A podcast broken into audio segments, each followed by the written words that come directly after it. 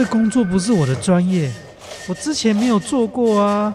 奇怪了耶，事情都已经那么多，都做不完了，老板还啰里啰嗦的交代一大堆。职场轻松学，透过职场达人的真实故事以及深入职场的剖析，在轻松对话当中解答您的工作疑虑，排除您的工作障碍。职场不能说、不敢说的，在这里一次让您轻松学。欢迎收听张敏敏制作主持的《职场轻松学》。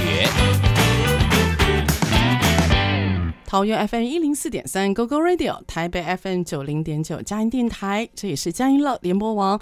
亲爱的听众朋友，您好，欢迎来到我们职场轻松学，我是张敏敏。啊、呃，在第一季的开始啊，呃，我觉得很多的朋友在工作上都已经就位了啊。那非常多的朋友呢，他的工作就位啊，不管说是他换新的职场，或者他给自己一个新的气象，很多大家在聚餐的时候，哎，难免就会放下心情谈一谈疫情给大家工作上面的一些影响跟不同。那我身边有很多的好朋友，他就谈到说，哎，最近那个老人家要学一学工作上到底要怎么样学新东西哦，因为这个学新东西啊，有一些科技跟网络一堆术语啊，今天让人有点紧张，甚至伤脑筋。那这样的紧张跟伤脑筋哦，我举一个很贴近你我的案例哦。我不知道各位过去在一年当中，你有没有机会用视讯去开会？这个视讯开会应该是我们现在很多人工作上的常态了哦。呃，我自己而言，因为要接案子，所以我跟不同的厂商就要有不同的视讯的会议。那每次我被告知说哦，要开会，要开会哈，要 c o n c o 然后视讯会议，然后他们就会教我要下载很多的 APP，所以我用过了呃一些视讯会议软体，就包括 Zoom、Teams、Hangout、Line、WeChat。小鹅通，我不知道各位有没有听过，所以这些这些通讯软体啊，还包括我听过跟没听过的一些各种不同客户他们自己开发出来的一些一些系统或者是软体 program，可这些我们又不得不去适应跟改变，因为我们都承认啊，现在疫情之后很多东西会变得不一样了，而以前的日子，我相信再也回不去了。哎，今天我请到特别来宾啊，他真的非常的特别啊。在录音之前，我跟他闲聊，我说我自己承认，我一刚开始啊那个认识他的时候，我有点搞不太懂他到底是做什么的。他又说他是传产，可他又说他要写程式，然后他又说他有很多的小朋友，然后他又说他有很多工厂里面的员工，我很难从他对话里面有一个完整的图像。那我发觉他呢，跟跟他聊完了，他的生命里面充满了撞击。我今天就是要邀请他来谈一谈他的撞击。可这个具有撞击生命量的女性啊，她的名字非常的亲切，她叫香君哦。这个湘君我一听，哎呀，这很像是以前乾隆皇帝啊最爱的妃子叫湘妃啊。那我眼前这位湘君呢，个子虽然小，可是充满了无限的力量。那他协助了传统产业，特别是一些制造业，那透过一些数位科技啊、大数据的运用。帮比较复杂的生产作业系统，把各种的机器类型、功能可以串联在一起。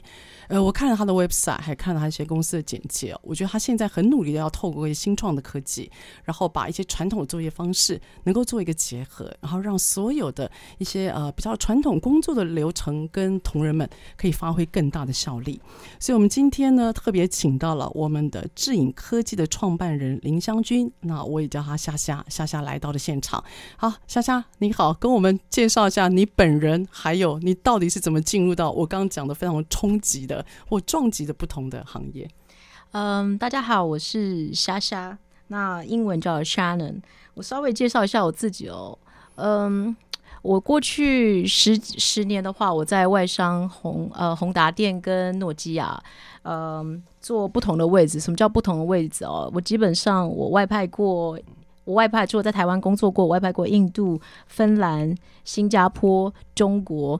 呃，基本上我每一年半我换一个国家跟一个职称跟一个职位，所以我永远没有做过一样的工作。我是很怕无聊的，很怕无聊。所以夏夏，我我刚刚就夏夏，你觉得你是草莓族吗？哦，我我我我我同意，我常常称我自己草莓族哦。我大概觉得，我觉得工作无聊的，没什么挑战，或者是不太开心，我老板我就开始换工作。但是我现在报应来了，你现在的报应是你没有办法 fire 掉你的老板了，你现在变成你要独当一面了。呃，没有，现在很多时候有时候也是被我自己的员工给 fire 掉，而且现在你年轻人真的换工作换的有够。快，尤其技呃能力越强，嗯，你如果你去看一零四哦，大家很多人都是六个月、一年都算很长的了。六个月、一年算很长，所以现在用年为单位好像很辛苦了。嗯，是很很少见了。你要不要谈一谈你的你你所称的那个六个月跟一年的你的你的公司跟产业？因为对我而言，它是特别的。OK，嗯嗯，我稍微提一下，我之前都在外商工作嘛。那前面呃五年前，基本上我家族有个传产，那船产。呃，希望我来协助数位转型。那什么叫数位转型？嗯、我们在工厂，我们叫做工业四点零。但什么叫工业四点零？说真的，我自己也不知道。所以我把全台湾所有的厂商都找过来了。是我我我真的很认真。结果每一个人跟我讲的版本都不一样。所以四点零其实大家诠释的版本都不一样。哦，真的不一样。哦，我最后觉得大家好像都是来骗我钱的。我都说，那请问，我买了你的软体，我用了你的硬体，我公司可以多赚多少钱，或可以改善什么？其实应该没有人，对啊，没有人给你挂保证吧？呃，没有。然后，所以我就想说，如如果既然要被你们被你们骗，我不如自己骗自己。所以我才决定，我才决定自己找人才。所以一开始我是想找大量的人才进我们船产上班，帮我改善。这时候我就要问一个问题了。大量人才进船产，根据我粗浅的了解，这我们所谓定义的人才，加上你在外商经历过，我可以大胆的说吗？应该以前的外商同事不太有意愿进来吧？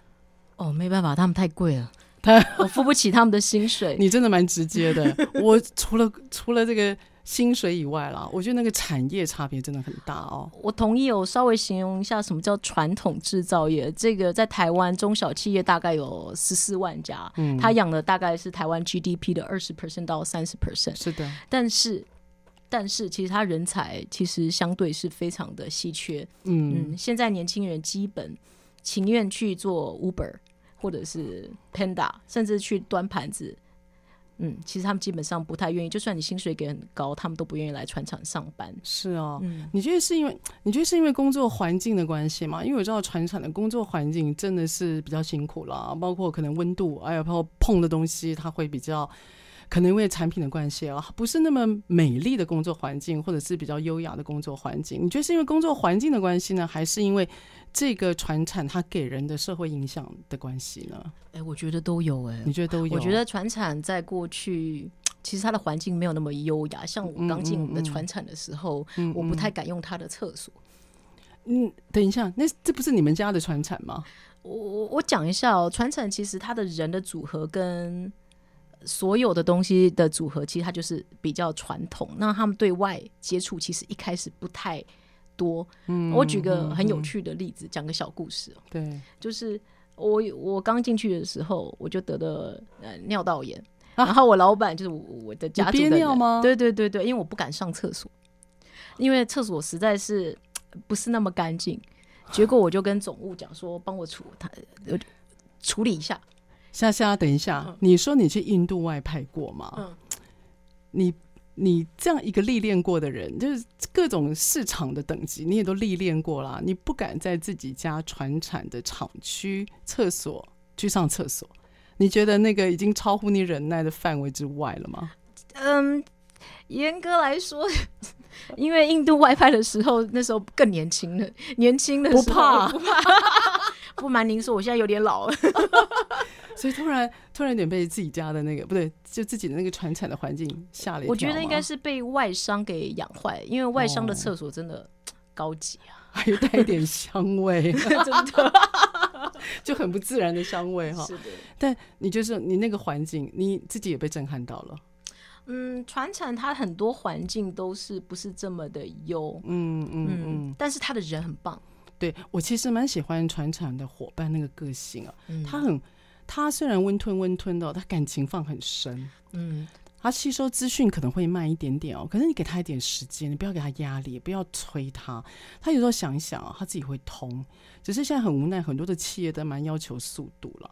所以你觉得传产对于你在这个找人才，你觉得是一个是个蛮困难点了哈？嗯，五年前是个困难，现在不会哦。为什么？你怎么突然大皮变？我我我我稍微讲一下，就五年前我妈找人真的是有够难的，所以我在外面就成立了一家人工智慧的公司。嗯，那基本上我就设在大安捷运站，主要是因为它靠近台大。哦，OK。那我想过我要做的东西应该是软体人才，嗯，所以我就大量的找，呃，一开始因为不太清楚自己要做什么，所以找了很多学生。所以学生是你一个征才的对象。嗯，一开始就是大、大四或者是硕士二年级，嗯，那些我比较容易把他们给 邀请进来。哦，比较容易征服、带领一下的。对，那因为软体的薪水哦，嗯嗯、呃，会比较高。我稍微讲一下我的人才，软体人才。嗯，那基本上我现在用的城市语言是 Google 或 Facebook 的城市语言。嗯，所以基本上这些。你三十岁以下还有云的东西，三十岁以下才会我们这些 AI 比较先进的技术，比较熟悉了，比较熟悉，哦、熟悉哦。嗯，就是学校都有学。嗯，那三十岁以后可能都是自修。哦，应该是这样子。这个这个的确是自修自己取得资讯能力是蛮关键的哈。是。好，那所以呢，我们呢待我们今天告一个段落，因为我待会儿我想要访问一下我们的虾虾，就是他对于所谓学校刚出来的或者是在学校里面磨练的这些年轻人，反而会给他们一个一反一展长才的机会。好，所以我们待会儿来聊聊这个主题。好，那我们音乐之后再回到我们的职场轻松学。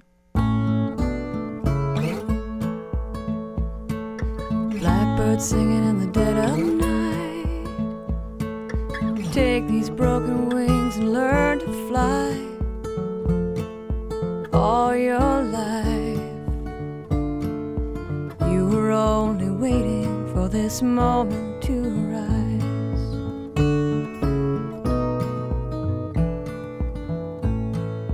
Blackbird singing in the dead of night. Take these sunken eyes and learn to see all your life. You were only waiting for this moment.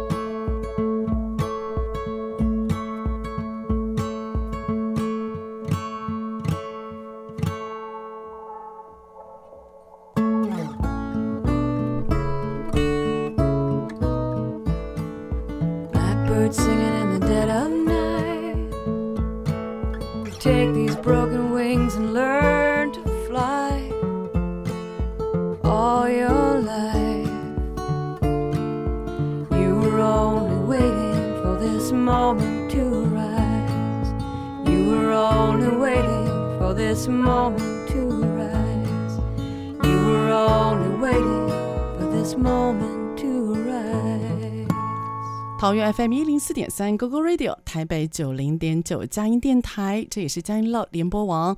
亲爱的听众朋友，您好，欢迎再回到我们的职场轻松学，我是张敏敏。您现在听到的节目呢，是我们桃园 FM 一零四点三、台北 FM 九零点九的职场轻松学佳音电台。那如果呢，您离开您的车子，或者是您也可以在手机、电脑同步上网，你只要手机能够搜寻 GoGo Radio，就可以听到我们精彩的节目了。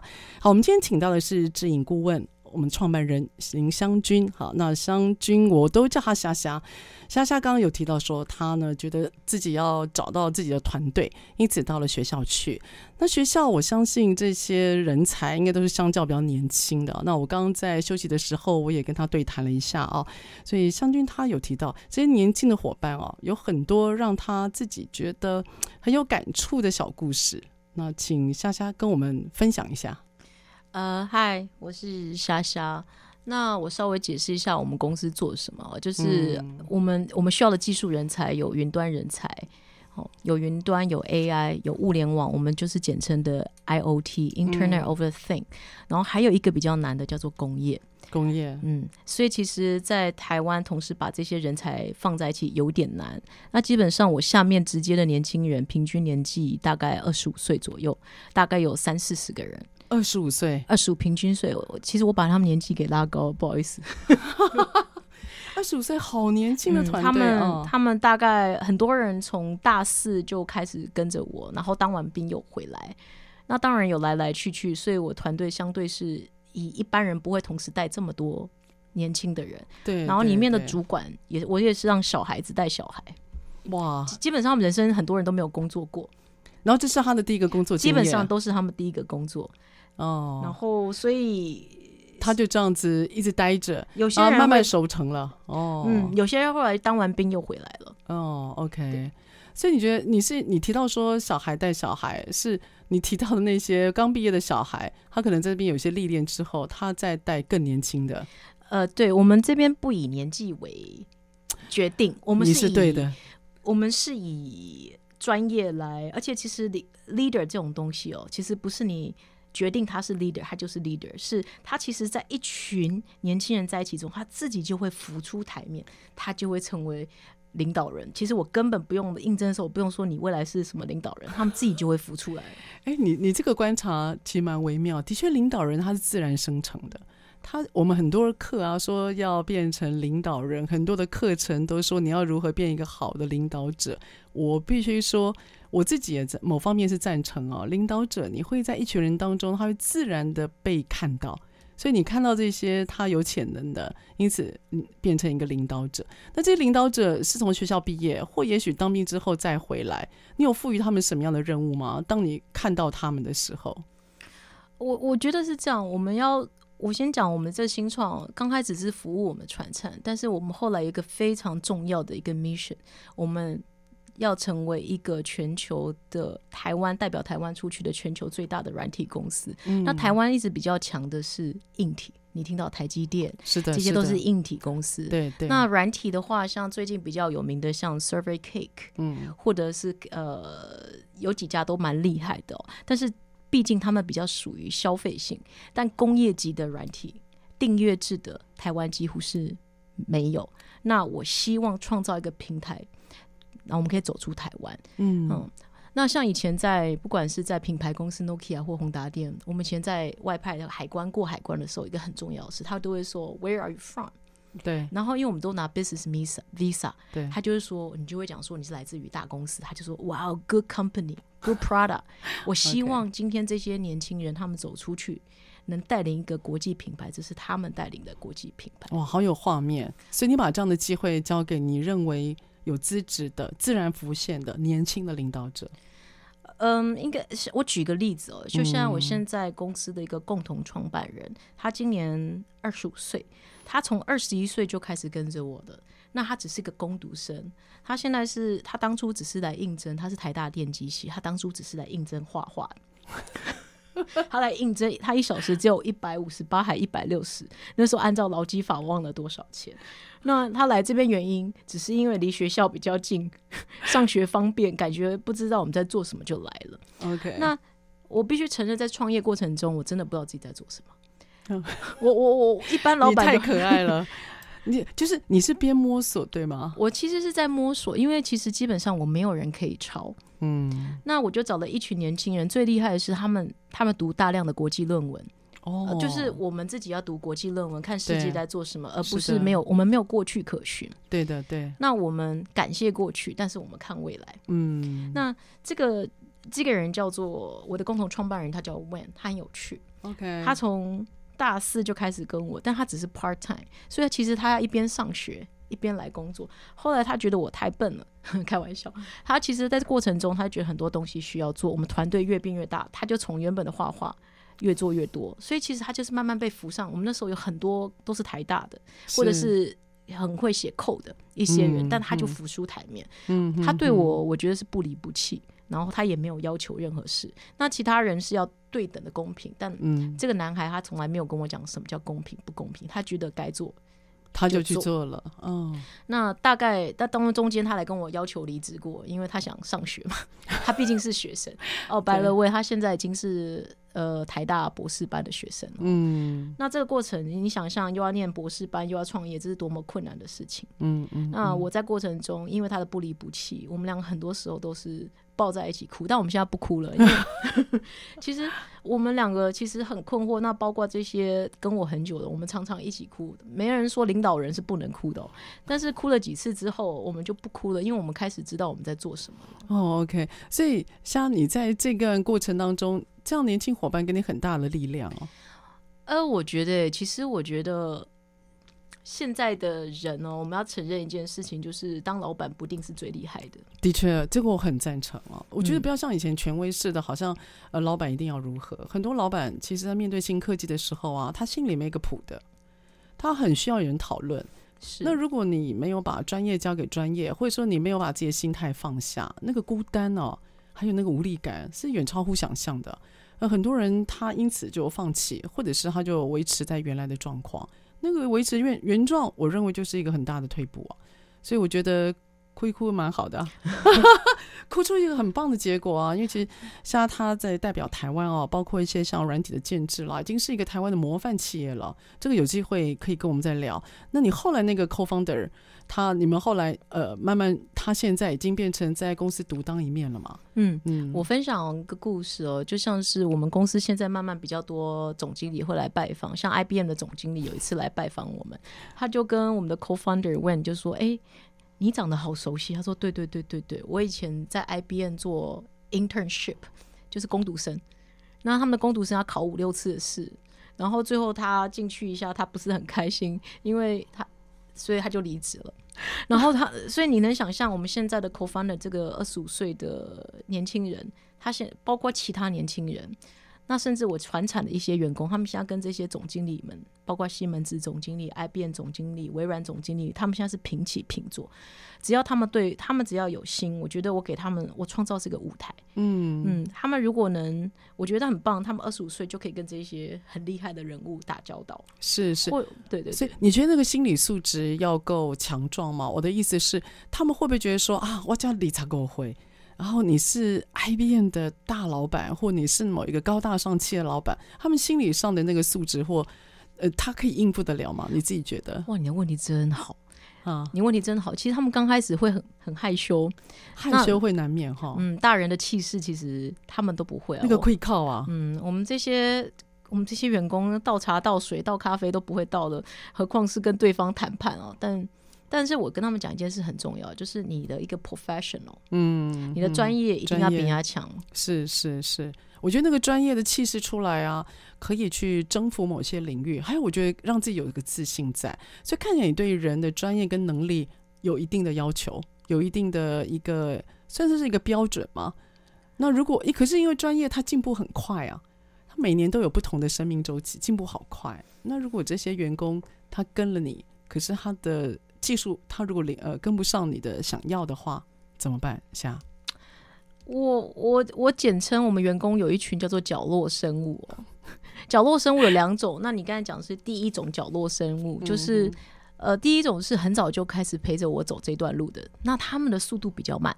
OK，但是我对我不离不弃，哦，所以我必须做一件事。他们如果一开始对我不离不弃，我就必须对他们不离不弃，我必须。慢慢的、不压迫性的带着他们走，他们会进步，只是需要时间。嗯，是的，是的。所以这是你会照顾一下你所称的角落生物，因为这个一开那个的交心和忠心啊，金钱很难买到。嗯，这这，我觉得我来自于科技产业。其实我以前，包括我当人家老板，或者我老板当我老板，大概都只有两年吧。真的，外商大概是这个，所以你对于能够超过两年，你心存感激了。以前在科技产业，我觉得这是个正常的现象，但进了传产以后，我发现有些人情这种东西是蛮美好的。对，哎，这个我喜欢这句话。那个的美好，有些人觉得是负担，但我后来觉得相当温暖，就是那种速，有时候速度会让我们前进哦。可那个前进啊，嗯、呃。我觉得前进会让我们少看了在过程当中很多的风景。另外，我们会逼自己一直不断的忙，那忙之余，到底有时候我都会想想到底是在干嘛。可是当你在这时候沉思的时候，有一个温暖的声音或手，他很关心的话，那个真的会让人掉泪啊，那个老泪会纵横啊。我觉得这个温暖是我们会需要的。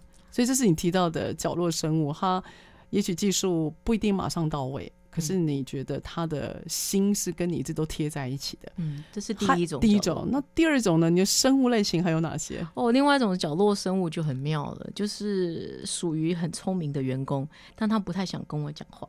其实我们我们身为现在的领导人，我们要的认知就老员工不是怎么理我们，其实可以接受。但他们极为聪明，你只要把指令给他，也不用讲太多话，你就给他明确指令，他就可以把它做好。然后你不要一直叫他，不要一直 cue 他，不要让他变成 Sparta，他其实是会很开心的。哦、那他们就安安静静帮你完成一些重要的东西。嗯，所以。他在告诉你，老板，你不要吵我，嗯、东西我会做好，嗯、我答应了，我就会做到。真的，那你卖给他差，你卖的是谁的呀？时间到了，你自然会看到成果。有困难他会自己来，真的。我，我 们开始认份，老板不是权威。有时候员工都不怎么理我们，怎么这样谈一谈？突然觉得你过去的职场人生现在已经完全被翻转了，就碰到以前的自己，现在突然觉得被年轻的那个员工，就是就被他们就是教导了，对不对？哈啊，这是报应啊，报应。好，那肖家人跟我们就是谈到了有关年轻的团队哦，那接下来呢，下一段我就想要了解一下，他有提到就是因为他是传产跟科技，势必这两个非常体质不同的团队，他到底要怎么样能够连接跟管理？好。FM 一零四点三，Go Go Radio，台北 FM 九零点九，佳音电台，这里是佳音乐联播网。亲爱的听众朋友，您好，欢迎来到我们职场轻松学，我是张敏敏。呃，在所有的听众朋友，你们现在听到的是来自于 FM 一零四点三，台北 FM 九零点九的佳音电台。那您您可以手机。来搜寻我们的 GoGo Radio，或者是网络的 APP，你只要点入我们的精彩随选听，你就可以听到我们精彩的节目喽。那我们今天呢，邀请到的特别来宾是我们智影顾问的创办人林湘君，我都叫他虾虾。那虾虾他有提到，呃，就是一个二十五岁，现在可以独当一面的学，当初是学生哦，现在已经是 Founder 了。他怎么样一路走来的陪伴，还有像让他很特别，他提到了就是所谓的角落生物哦。那这个人、啊，就年轻团队给他一个很大的学习。可是年轻团队呢，事实上就他而言，他就有两个不同的样貌。那这个样貌跟他所服务的或者是工作的内容挺有相关的。所以，夏你可不可以跟我们分享一下，就是你为什么会觉得你的员工有两个不一样的样貌？那为什么会长出这两个不一样的样貌呢？嗯，我稍微介绍一下，我们公司做的东西其实很简单，你只要想，嗯，不管你是不是工厂的老板。嗯，哦，你可能做零售业，或者是你小孩子未来要找工作，或者是你是工厂都可以。我们现在都在讲大数据，对不对？对，大家在讲 AI，但大家知道 AI 最重要是什么吗？应该 AI 最重要是什么啊？这个 我觉得数据是一个嘛，然后另外你必须要做很多的串联吧。对，嗯，不愧是老师，什么都懂，气死我了！突然考我，心情为之一振。你说，其实你常常在大家讲，大家电视上常说，哦，有这种 AI，这 AI，我觉得那是假议题，那叫统计哦。那其实最重要的事情，不管你要做统计或者是 AI，其实最重要是数据。数据。那我们现在帮大家做一件事，尤其是工厂，工厂你们知道有很多设备，有很多人，到底要做什么？其实很多人不知道。我们只做第一件事情，帮你养。健康的资料，让你不要被绑架。哦、oh，OK。我觉得生如果拥有一个工厂的人，大概知道什么都常常会很痛苦，就是找不到人，或者是 know how 在一些老师傅的手上。啊、呃，这倒是，嗯，这的确是。所以我们做一件事情，就帮你养健康的资料。我帮你把机器现在做什么，嗯，知道你的员工现在做什么。你的客数在哪里？你所有的资料，我帮你健康的养资料。养资料代表说，我们帮你做标记。那以后这细节，请到下一堂课。我们所有资料最重要是要被标记正确，不然你错误的资料也是错误的资讯嘛，错误的分析嘛。对，的确是。对，所以我们帮这些工厂养完资料以后，他会马上在一秒钟，在你的手机上或者是你的平板任何地方，你想上网就看。你你根本不用。去公司上班，你在手机上就可以看到公司的所有的事情，包括人在哪里做什么。Okay 那你以前可能要叫你的员工去写报告，嗯那你叫你叫传统的劳工去做写报告，根本对他们来说是生不如死嘛。对对，他们最专长就是搬 搬做操作，然后他们觉得做事比写 paper 要来的容易。你怪他为什么你花了五天十天做这个报告？那你当初请他进来就不是来做报告的吗？那你找事务小姐做，事务小姐她要拜托这些人把资料给她嘛？对对。所以其实现在因为科技发达，我们叫物联网，所有东西都可以透过软体跟物联网、嗯、不同的讯号，我可以帮你做组进来。对，我也不绑架你，我就把你健健康康的养起来。嗯、养了资料以后，一些丢在天上，一下重要资料放在地上，你家、嗯嗯、未来你可以做呃市场分析。你可以做人工智慧，都可以，就看你想要做什么样的一个运用就对了。对，我跟我那个补充一下，那个像他刚讲的哦，我看到他刚刚的 demo 啊，让我想到那个哈利波特。哈利波特电影里面啊，它有一个很可怕的地图哦，它那个地图一摊开，它可以知道就是谁在哪个地方正在哪里走动，它会有符号跟标记。所以我看到他刚刚从 iPad 里面秀出来的那个地图，有点像地图画面，它整个呈现就像一个工厂的 3D 图。然后呢，它每个人都有一个像 Google 地图，它会有个标记在，好，有点像是一个水滴形，但它是倒着的。那接着呢，你就可以看到每个人在哪里做什么。那你只要点那个机器，它马上会秀出一张图跟表，它会告诉你这个机器目前运转的状况，还有它的产能。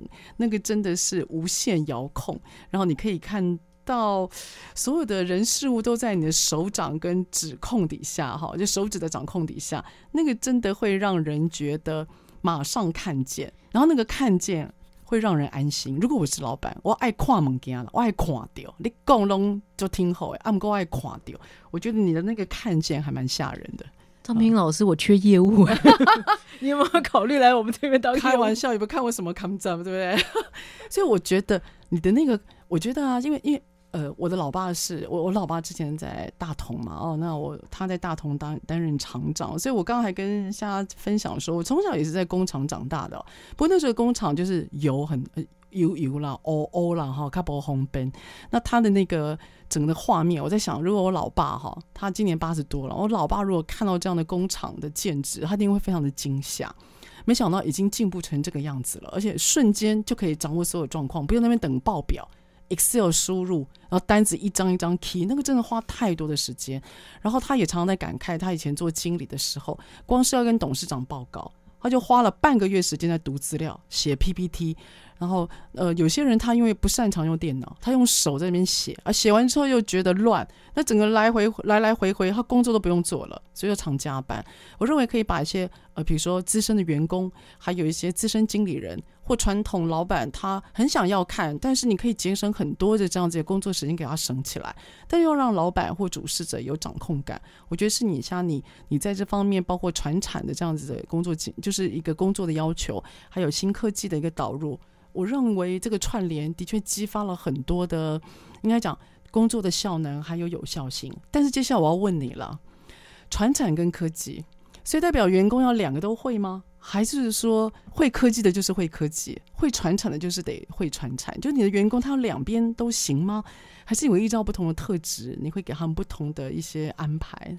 哇，你的问题真好。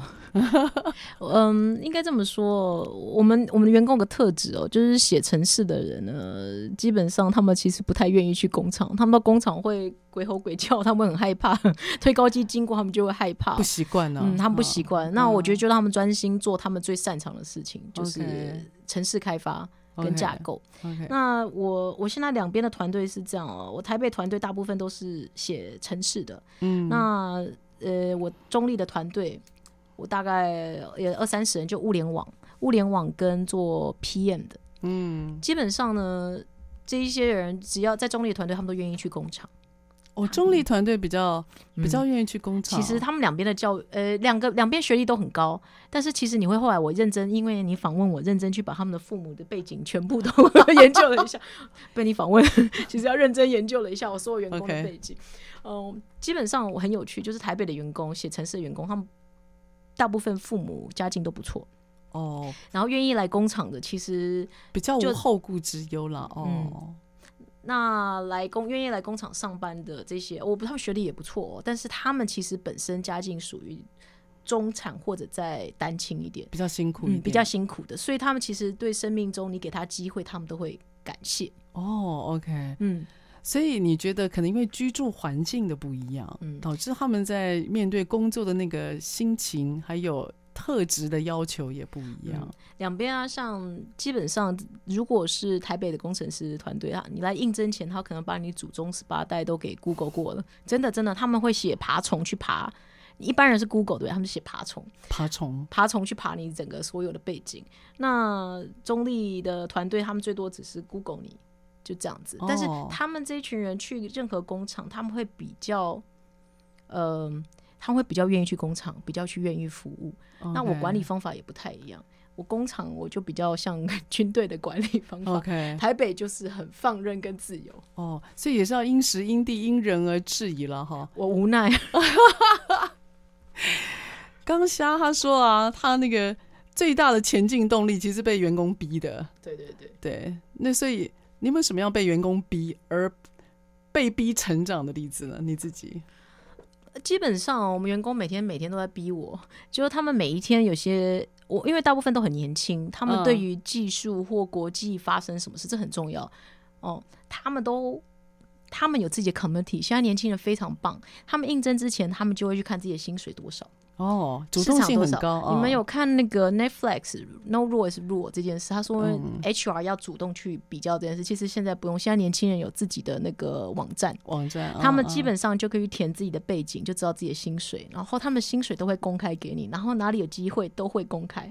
哇，好有趣啊！嗯，然后所有新的知识，所有的学习自己。都有很多 community，嗯，那基本上你想学 IoT 就会有 IoT，嗯，然后网络上有很多 open source，嗯，你也有非本科系也没有问题，对对对。对对，所以他们资源现在真的非常多，非常非常多哦，嗯。那像我的员工最喜欢跟我讲说，这你会不会？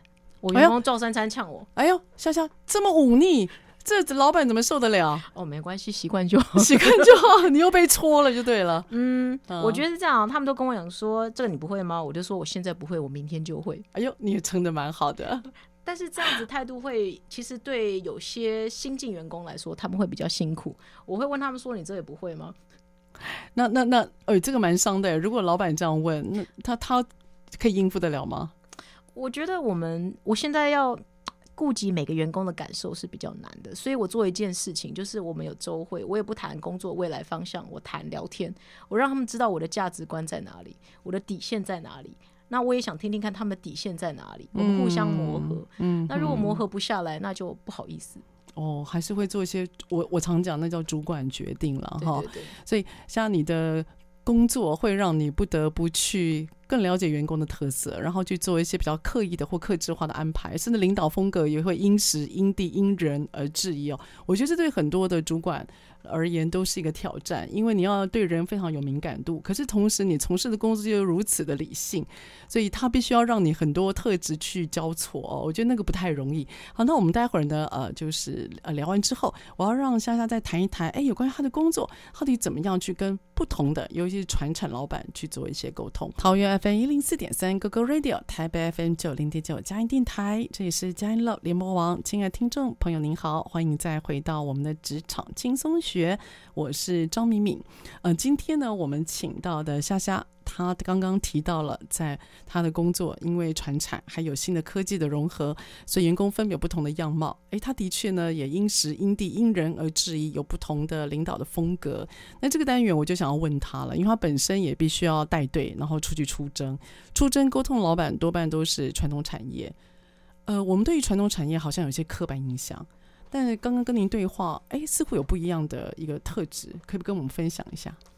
嗯，我觉得现在传统产业的老板哦，其实没有大家想象的传产，所以其实很多业务去卖它，只是卖一个梦。哦，其实梦长什么样，没人知道。梦很难，梦梦就要看，可能要靠他一张嘴说了。嗯，然后可能卖完梦的业务，又去下一家公司上班，所以，所以其实是。是让人蛮困扰的哦。OK，那我稍微想一下，现在老板其实很聪明。其实第一个他要视觉看得到，第二个用数字说话。嗯、你说传产老板会想要看数字，嗯、然后让数字说话。其实传产老板最常看的就是财务报表。哦，是啊、哦，嗯，哦，为什么？他们会看哪些点？开公司为什么？为什么要开公司？哦，OK，开公司就是要赚钱。对啊，的确是。所以其实传统传产老板，第一个他们都主要看财务报表。那我们现在做数位化之后，我们只是把呃。那个财务报表之后再去摊平，知道为什么你没有达标，用数字来说话。那过去是你可能下面是用感觉，我觉得可能是因为那一天发生什么事，我觉得可能是因为那个机器发生什么事情。但现在我们有这些物联网数据，它就可以来去举证，嗯嗯，你不用骂人嘛。包括现在我们有数位化，我们现在自己的工厂有数位化，烤鸡你就用数字，你们两个不要吵架，就是你看烤鸡，看数字。那数字这种东西，尤其是物联网这种东西，实在是。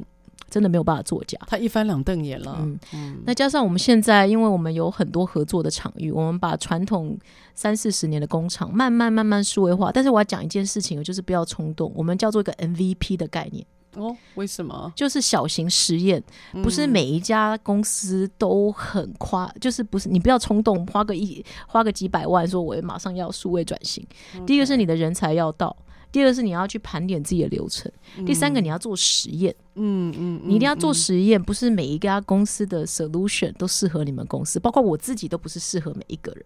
哦，的确是。像我们这些去帮客户导入的，呃，PM 们，他们都很年轻，嗯嗯、他们或许对工业不是那么了解，嗯、但是我们对数字跟方法跟手法都非常的明确。那我们只做实话，像我们跟我们会跟他讲，他说哇你。导你这软体，你可以让我赚几百万。我说会赚几亿，或或赚 business 成长多少，我们会去用数字来跟他讨论，我们不会 over promise。嗯嗯，嗯，所以其实他们还，我觉得传统老板们对这些年轻人其实蛮蛮肯给机会的。哦，至少会看看说这些科技、数字跟专业到底会导出一个什么样的结果。嗯、对，嗯嗯，这的确，我觉得你提到几个。呃，我我自己很喜欢的点啊，就是呃，像我自己在课程里面，我很常谈一个主题叫变革。嗯、那变革变革，我就常开玩笑，老板看到的是变嘛，就是老板很喜欢变，他就有新东西，他就想要追上。可员工很多看到的是革，就是革命的革，因为员工看到新，看到新，他第一个想到的是哇，旧东西不保。所以当老板今天如果要采用光是一个新的科技或一个新的运用啊。我真的建议可以小地方先试行，就你先小地方先试看看。那试看看，可以让自己检验一下你的流程是否到位，然后你的人才是否到位，还有你的一些包括一些科技跟技术面是否到位。等到人才、科技、流程，我们常讲的作业管理里面非常重要的三个元素都到位之后，你也确定了，有个定心丸了，你比较能够面对或接受员工给你的挑战，就逃开这辈子了。但好歹你会说哦，但是那个团队他有成功，所以我觉得每个老板都是都需要一个小的成功。那我觉得你刚刚提到那个 MVP 就是一个所谓的小型实验，是挺好的，应该是跟船产老板一个沟通蛮好的界面哈。嗯，对，所以我们采用订阅制嘛。那订阅制的概念就是这样子。如果订阅制，其实我们软体都放在云端上，那。第一个是说你你大家有订阅 Netflix 嘛？Netflix 上面如果没有任何的电影，你大概就不续租了嘛？这太瞎了，对不对？对啊，就如果你的东西真的没有帮助到我，我何必继续使用？那过去我们在不管我们在企业常常被软体给绑架，你买断就买断，对对，对。然后你因为你买了这个程式员，你必须买 maintenance。那其实我的概念是因为我以前一直被绑架，我希望我成立的公司不要绑架别人，哦，所有东西都走国际标准。然后所有东西，我把国际最好的东西，把它用订阅制。那有一天，如果我跟不上朝代，跟不跟不上世界，你就不要订阅我。那这是督促我不断努力的方向。哦、这像你用了一个我觉得蛮蛮有傲气的经营方式，哎，订阅制。所以你在告诉大家，如果今天我东西不到位、不够新，或不能被你使用了，你就可以不要订了。啊，这是就是我应该被市场淘汰，而不是哦。呃，你知道有多少厂商在卖科技软体的时候，他们多想要串联销售吗？所谓的串联销售，就像你讲的，呃，你你买了一个主主机，你还要另外买周边，你买了周边的硬体，你还要买周边的服务，然后周边的服务它又升级了，包括几点零几点零。我觉得现在那种绑架，你你讲的绑架，然后或许很多公司他会觉得是一个其他的周边服务，好像是现在台湾的一些主流。可是你逆向操作，我自己本身也是传产嘛。那我们我盘点过我自己，我觉得我都是被我感觉有另变相的绑架，所以我跟我自己讲说，有一天我一定不要绑架别人。哦，这是你小小的梦想啊！这是小小的梦想，但是 大大的动作。那还有另外一点很重要哦，就是像这次应征呃不是呃 interview 之前，你给我那个一堆 rundown 的稿子，我跟大家讲，就是说请找明明老师哦，因为其实很有趣，是这次他访问我之前给我一堆稿，给我十几题吧，十三题吧，对我给他十哇，快昏倒了。对，他其实他这个东西，他不是让我 review 我，他问我你怎么带员工，其实这些东西都不是重点，重点是他叫我 review 我自己，我把我自己 review 了一遍，我想说好。来来 interview 我，我重新把自己 review 了一遍，把我流程看了一遍，然后去看待我怎么看员工。原来我没那么了解我自己哦。Oh, 那来 interview 过程中，来、uh, 之前我就痛苦了两周。对，因为香香在他 FB 上面，他说他很想要逃开这一次的访问。他说他做，他看到我的提纲哈，他快要疯，他快要崩溃了。他觉得自己要开始准备，因此突然有压力而想逃啊。真的，真的，我觉得企业老板其实 review 员工之前哦，我觉得最好是先 review 自己哦。你有得出什么心得吗？霞？因为我觉得很多问题是出在自己的策略上跟自己哦。然后你想清楚了，你就知道应该找怎么样的人。你会不会常觉得想清楚这件事其实很难达到？哦，好难，真的很难了，啊。我今天跟你聊完，我可能又想不清楚了。你要进入到哲学另外一个层次了，所以。当你啊，你觉得你你试着想要想清楚的时候，你会怎么做？就是我今天假设我也会不确定啊，我不知道这个到底对不对，你会想怎么做吗？以前会看书，然后如果我们俩是脸书书友，我其实我做了一件事情，我打算访谈一百个。我已经正在进行中，一百个所谓的我自己认定的成功人士，嗯，嗯，那包括创业家、办某个领域的成功人士，嗯嗯，然后第三个就找专家嘛，像你这样子的人的专家嘛，除了看书找成功领域，然后找专家，我找了蛮多专家，然后其实我也可以从员工来学习啊，嗯，你的目的是你想要知道说他们怎么样去确定，或至少很清晰的知道他的所为所想吗？呃，对啊，其实。这个时代太不确定了，嗯，我们生长在一个不确定的年代，没有一个正确的答案，也没有正确的 SOP。对，这是真的。嗯，我我像我自己不确定的时候，我会让自己安静，然后我会问自己，我到底要什么？我觉得那个午夜梦回啊，这个安静时刻是我跟自己对话，尤其是像疫情嘛，哈，今年就我的变动也蛮大的。我的变动来自于，当然因为我是职业讲师。很多人听到有疫情，企业开始不上课，我从来没有为这件事情惊慌过，因为我知道，呃，我知道接下来我该怎么做。所以像一个这样融合传统跟科技，那一个可以是第三方的角色，你认为你清晰了自己，那你怎么去带给你的客户？疫情过后，你有没有什么样要给我们学习的？我觉得疫情，不瞒您说，疫情以后生意就变好了。我我我喜欢你的豪气。我我我觉得是这样哦。疫情之疫情，大家哪里都不能去，所以其实现在我们的国际客户都要求远端集合。嗯，他不能来嘛？